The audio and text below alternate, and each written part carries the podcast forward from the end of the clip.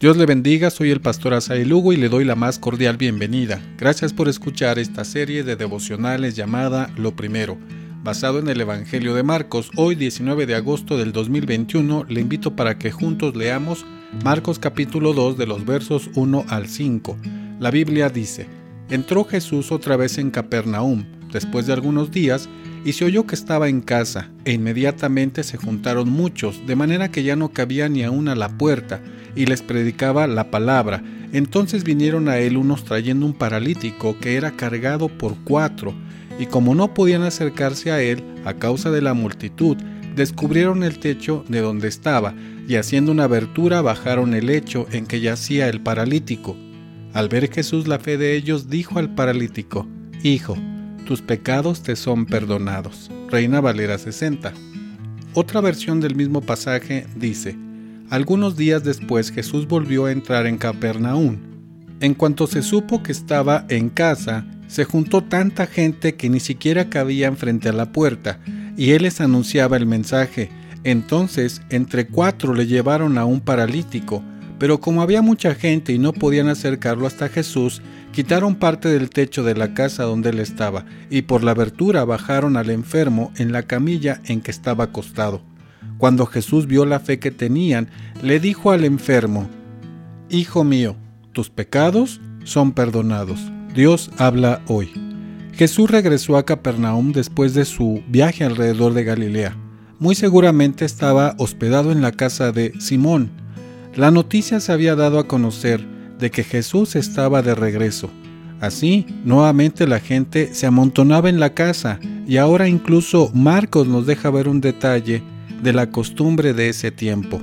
La expresión ya no cabían aún en la puerta se debe a que las casas eran pequeñas y muchas veces de una sola pieza. La tradición decía que las puertas de las casas estaban abiertas como un símbolo de hospitalidad entre los habitantes de la población. Marcos presenta un fantástico relato de Jesús en Capernaum, aquí el primero de tres. Cuatro hombres llevaban a un amigo que estaba paralítico en una camilla. No podían entrar con tanta gente. Su objetivo era llevar a su amigo ante Jesús. Entonces toma la iniciativa de buscar una opción y abren paso por el techo. Los techos de las casas eran rústicos con vigas, paja o varas y tierra. Tenían una terraza a la que se podía subir con una escalera, así que no era una tarea difícil hacer un hoyo en el techo y volver a acomodarlo. Entre los cuatro suben a su amigo y lo bajan ante Jesús. En ese momento Jesús está enseñando, ve la fe que tenían y le dice al enfermo, Hijo mío, tus pecados te son perdonados. ¿Cuáles son las enseñanzas para nosotros en este día? La fe de los cinco hombres estaba en Jesús. Esto produjo la iniciativa para aceptar el desafío ante la muchedumbre. El objetivo era llevar a su amigo ante el Maestro. Habían escuchado de sus maravillas y sabían que podía sanarlo. Al llegar a la casa, seguramente minutos antes pasaron por su amigo, lo cargaron por la calle para llegar hasta la casa donde estaba Jesús. La determinación de los cinco inició mucho antes de llegar a la casa. Todo comenzó con la fe en Jesús. Descubrieron el techo y subieron a su amigo y para hacerlo bajar frente al maestro, en medio de la reunión debió haber sido algo insólito, ocurrente y diferente para los que estuvieron presentes. Dios nos bendice por medio de una comunidad de fe, con amigos, con familia, que están dispuestos a interceder por nosotros. Solo en la iglesia se vive de esta manera, como estos cinco amigos. Formemos parte de la iglesia ante los retos y los desafíos de la vida.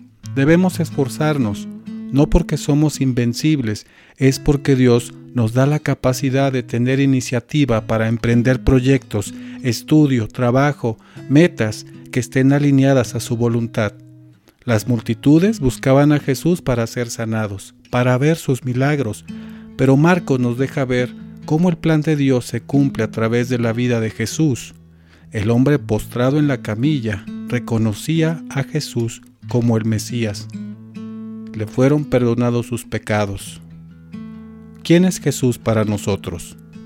En este día respondamos a Jesús y reconozcamos su gloria porque Él es nuestro Salvador, nuestro Señor y nuestro Redentor. Le espero mañana para seguir reflexionando en la historia de Jesús en esta serie de devocionales llamada Lo Primero. Dios le bendiga.